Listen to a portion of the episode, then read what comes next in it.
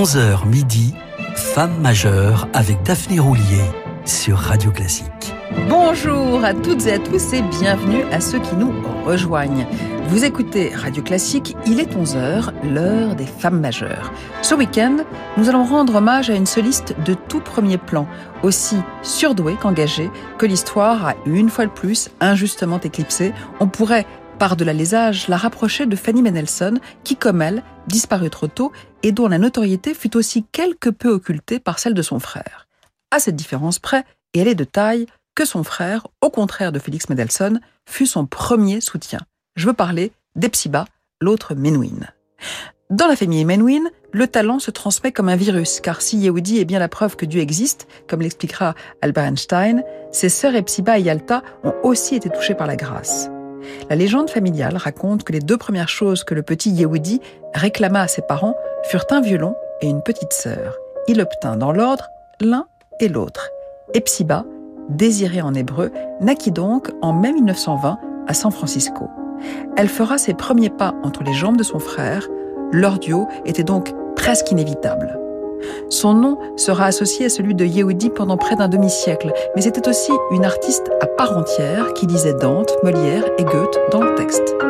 Écoutons-la tout de suite interpréter les deux premiers mouvements de la 31e sonate pour piano de Beethoven.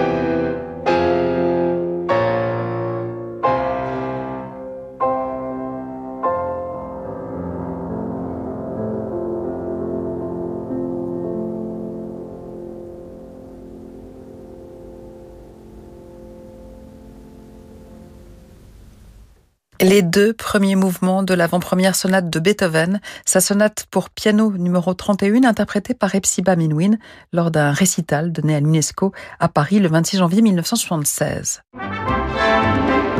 Jusqu'à midi, Femme majeure avec Daphné Roulier sur Radio Classique. Il reste très peu d'enregistrements d'Epsiba Menuhin seule au piano. Rien d'étonnant à cela. Elle concevait la musique comme un partage et sans doute aussi comme une affaire de famille. C'est donc tout naturellement qu'elle privilégia la musique de chambre en compagnie le plus souvent de son frère. Yehudi parlait de gémellité siamoise. Epsiba évoquait, elle, un duo incestueux en musique. Il était l'homme de ma vie, confiera-t-elle. Issu d'une longue dynastie de rabbins russes, leur père, Moshe Mnouchin, s'établit à New York en 1913 et change bientôt son nom en Menuhin. Professeur d'hébreu et écrivain, il épouse l'année suivante Marut Asher, une russe, émigrée en Palestine pour fuir les pogroms anti-juifs de la Russie tsariste avant de venir s'installer aux États-Unis où le couple se rencontre. Yehudi et Epsiba s'avèrent immédiatement inadaptés à l'école. Le jeune Yehudi n'y passera qu'une matinée, sa sœur guère plus, juste le temps d'être jugé en grave retard scolaire, ce qui ne l'empêchera pas de maîtriser cette langue à la perfection, un talent, un de plus, qui lui vaudra le surnom de Madame Larousse, la blonde, attribué par son frère, qui lui ne parlait que six langues, comme la Benjamin Yalta. Sous la férule parentale, les enfants reçoivent une éducation stricte. Précepteurs et professeurs se succèdent, et Psiba se révèle très doué au piano. La fillette donne son premier récital à 8 ans, mais il restera sans lendemain. Sa mère préfère se consacrer à son fils aîné et refuse que ses filles envisagent une carrière d'artiste, considérant qu'il vaut mieux être heureuse que célèbre. C'est donc en catimini qu'Epsiba et Yehudi travaillent en duo. Ils finissent par se trahir un soir de 1932. Devant l'évidence, Mamina Menuhin cède. Elle les autorise même à enregistrer une sonate pour violon et piano de Mozart en 1933. Yehudi a 17 ans sa sœur 13. Ils réenregistreront en 1959 cette sonate Köchel 526, mais écoutons ce document historique.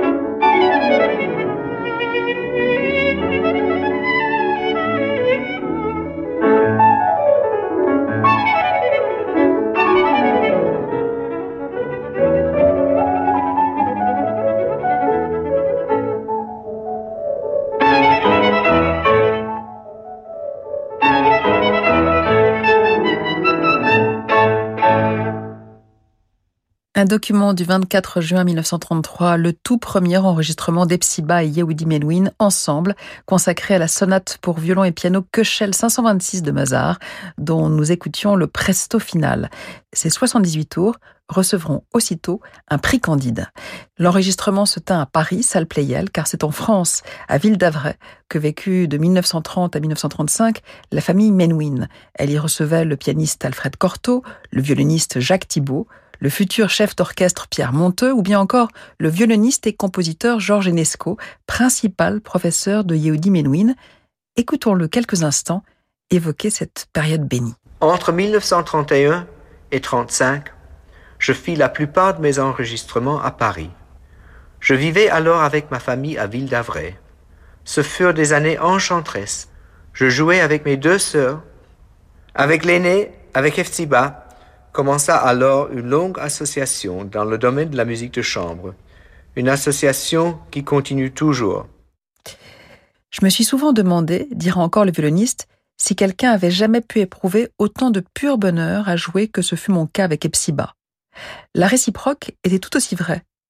C'est lui qui m'a appris à lire la musique, et lorsque nous nous mîmes à jouer ensemble, je n'eus plus qu'à me laisser guider par le jeu de Yehudi. Je l'aurais suivi n'importe où.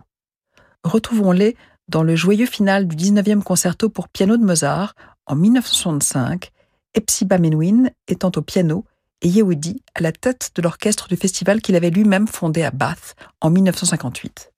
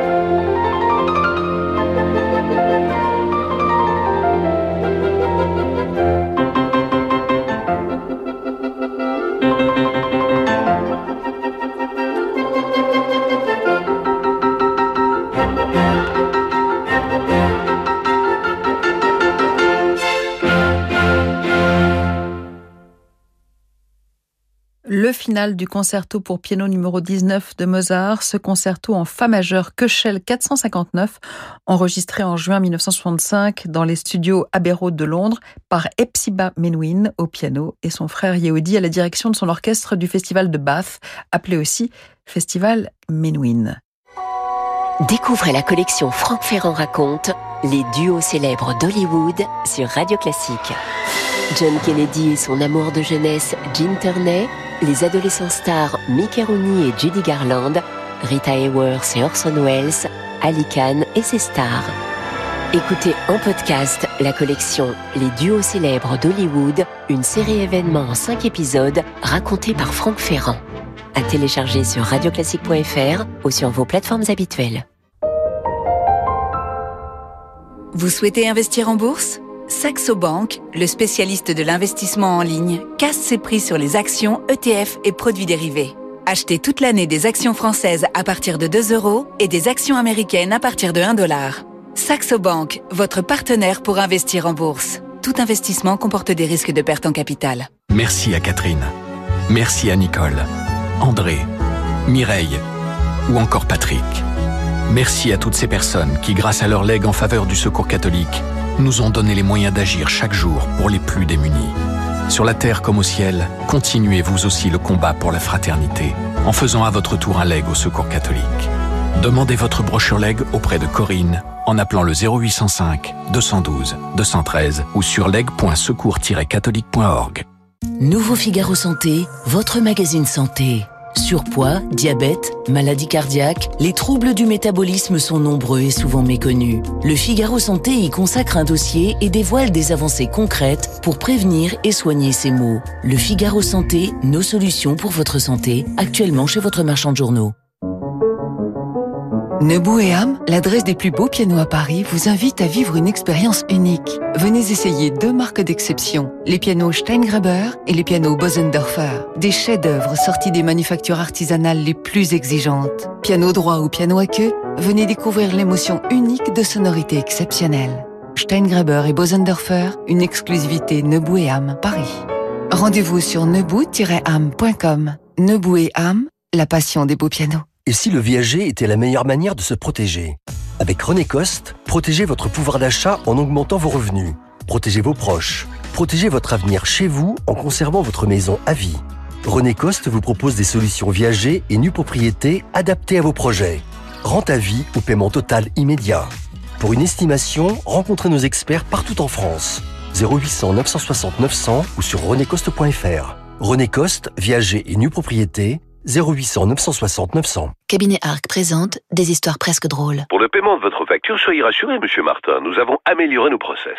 Désormais, les factures sont enregistrées en Pologne, contrôlées en Slovaquie, validées en Irlande et bien entendu réglées par la France. Alors vous voyez. Ce serait presque drôle si ce n'était pas aussi grave.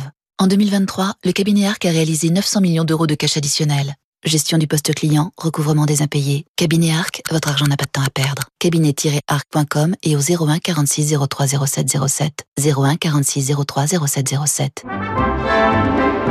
Jusqu'à midi, Femme majeure avec Daphné Roulier sur Radio Classique. Depuis leur premier récital officiel, ils étaient devenus si indissociables que le public avait bien du mal, en les voyant s'avancer sur scène main dans la main, à s'imaginer qu'Epsiba pût avoir une vie à part entière, à la fois comme pianiste et comme femme. Et pourtant, il aurait suffi de l'écouter. La voici en compagnie de George Peterson, jouer une sonate pour clarinette et piano de Brahms.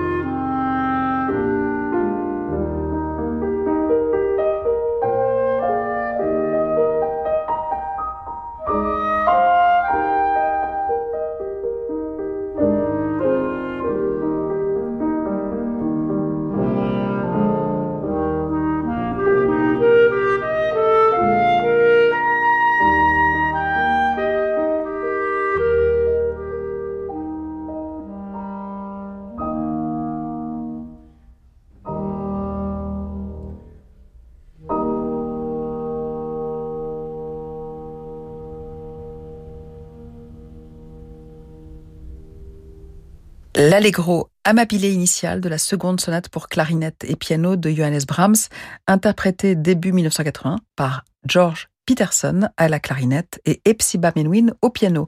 Elle n'aura dès lors plus qu'un an à vivre. Mais rétro-pédalons un peu. En 1938, à Londres cette fois, l'année où Epsiba commence à conquérir une autonomie à laquelle elle aspire depuis l'enfance. À l'issue d'un concert donné en mars au Royal Albert Hall, le chef d'orchestre Bernard Heinze, directeur de l'Orchestre symphonique de Melbourne et professeur de musique influent en Australie, présente à la fratrie Menuhin une autre fratrie, Lindsay et Nola Nicholas. Australiens, ils sont les héritiers de la firme pharmaceutique Aspro. Yehudi est aussitôt séduit par Nola et l'épouse. Moins de deux mois plus tard, c'est au tour d'Epsiba de s'unir à son beau-frère, Lindsay Nicholas, riche éleveur de moutons. À partir de ce jour, ma carrière est terminée et bien terminée au sommet, écrira-t-elle dans son journal après ce qu'elle pense être son ultime récital avec Yehudi à l'Opéra de San Francisco. Elle renonce à ses débuts en concerto au Carnegie Hall de New York avec le prestigieux orchestre philharmonique pour suivre son mari en Australie. Elle a 18 ans et une folle envie de s'affranchir du joug maternel. Son premier geste sera d'ailleurs de jeter par-dessus bord les corsets balénés que sa mère lui imposait. Elle s'installe dans un vaste domaine à 200 km de Melbourne. Parenthèse de courte durée, le virus de la musique la rattrape pour soutenir le moral d'un pays en guerre. Mais pas que.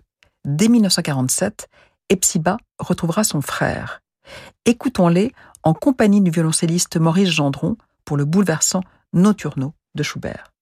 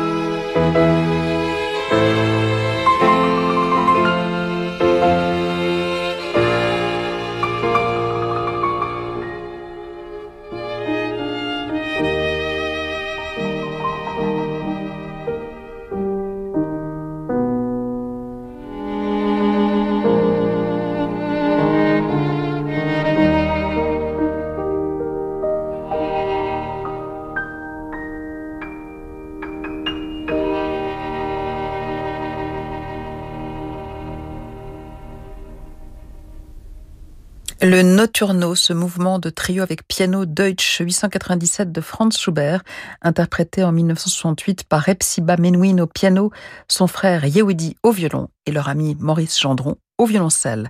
La radio australienne ABC a conservé peu de documents permettant d'entendre Epsiba Menuhin. C'est d'autant plus regrettable qu'elle devint très vite la meilleure pianiste de ce continent.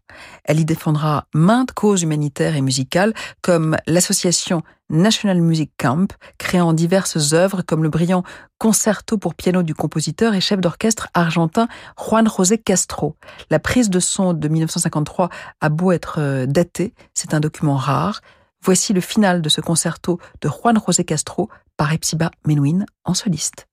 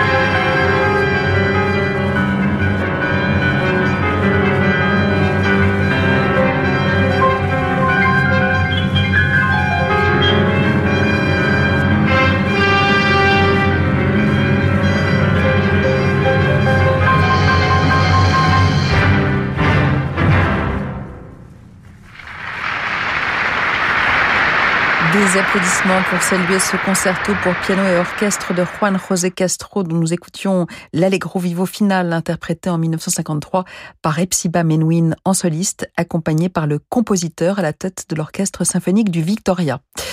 Voilà, c'est fini pour aujourd'hui. Je vous donne rendez-vous demain, même heure, même endroit, 11h sur Radio Classique, toujours avec Epsiba Menuhin.